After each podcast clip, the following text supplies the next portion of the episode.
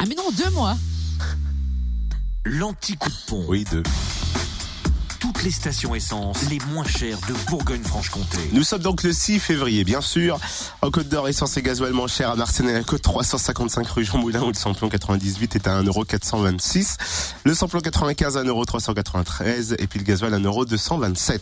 Samplon 98 moins cher aussi, tiens à la Toison à Dijon, à Fontaine-et-Dijon, 27 rue, 26 rue du Faubourg Saint-Nicolas et à Quetigny aussi, avenue de Bourgogne pour le gasoil, moins cher aussi à Périgny-les-Dijon, Zac les Vignes Blanches. En Saône-et-Loire, peu de changements. Le samplon 98 reste à 1,419€ à Chalon, 6 rue Paul Sabatier, 70 rue des Lieutenants Chauveau, rue Thomas Dumoré et 144 avenue de Paris, ainsi qu'à Lu, 27 rue Charles Dumoulin.